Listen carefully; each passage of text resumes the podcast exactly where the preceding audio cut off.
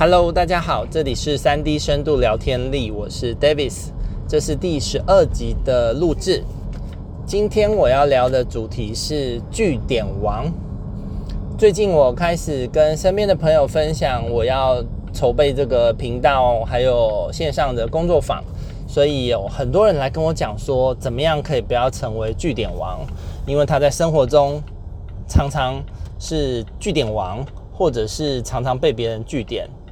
我就思考了这个主题，因为在我的人生当中，“句点王”这三个字离我是非常的遥远的。我就是一个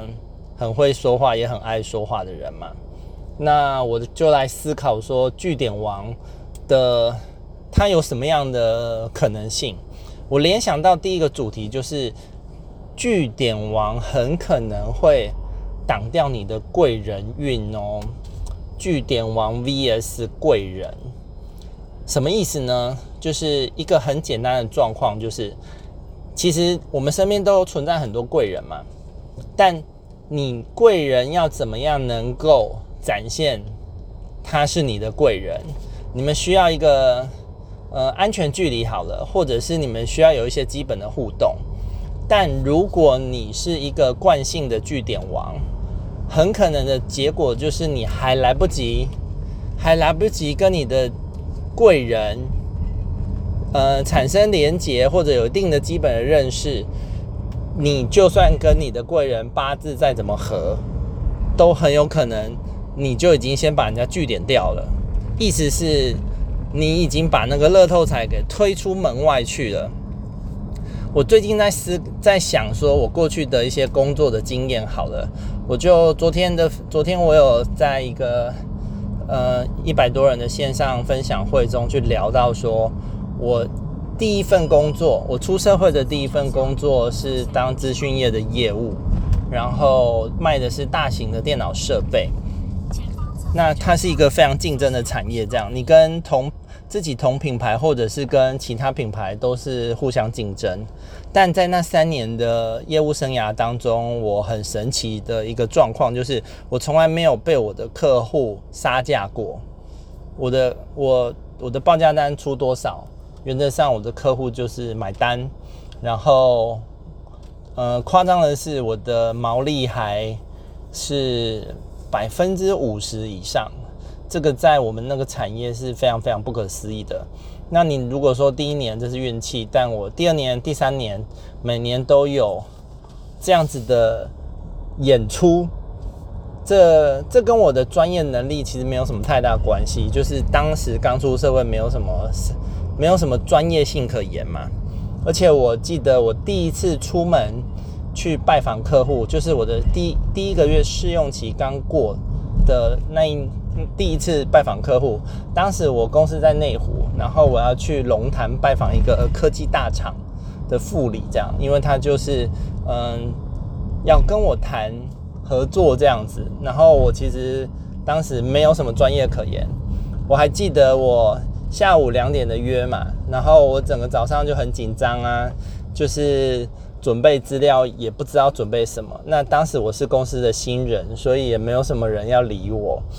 所以我最后就随便准备了一些资料，就从内湖开车去龙潭。我还印象深刻的是，当时我是哭着，我是紧张到哭着去龙潭拜访客户这样。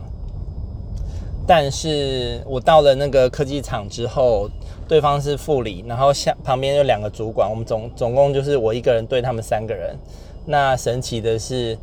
谈完之后，我最后拿了一个三百多万的订单，然后我的毛利将近一百多万，就超过五十 percent 这样。那后来我后来的在资讯业的状况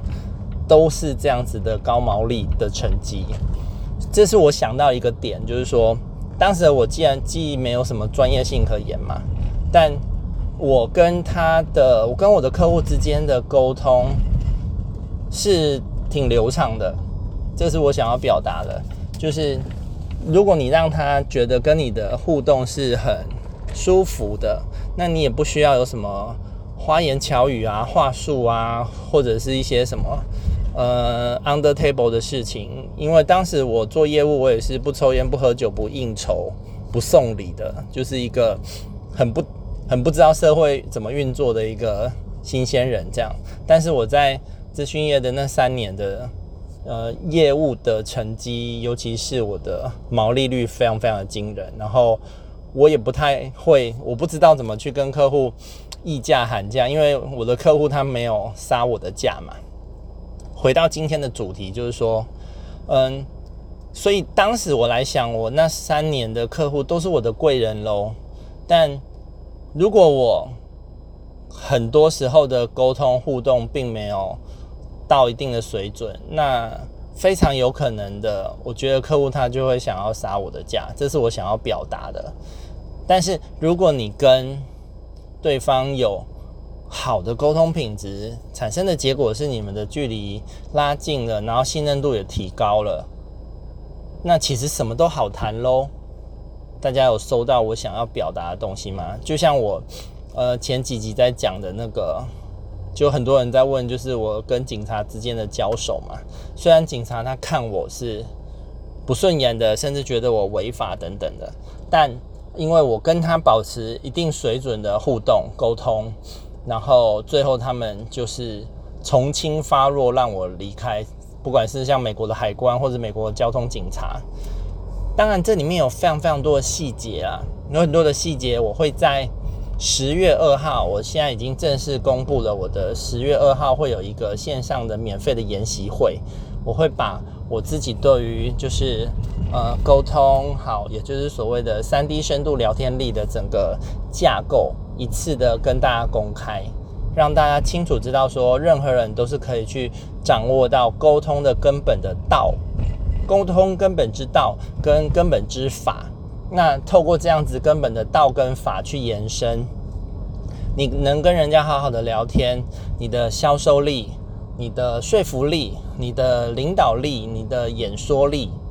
各方面谈判能力，这都会跟着提升的。所以，呃，有兴趣的人可以看我的下方的链接，然后就可以报名取得门票喽。十月二号我们线上见。想要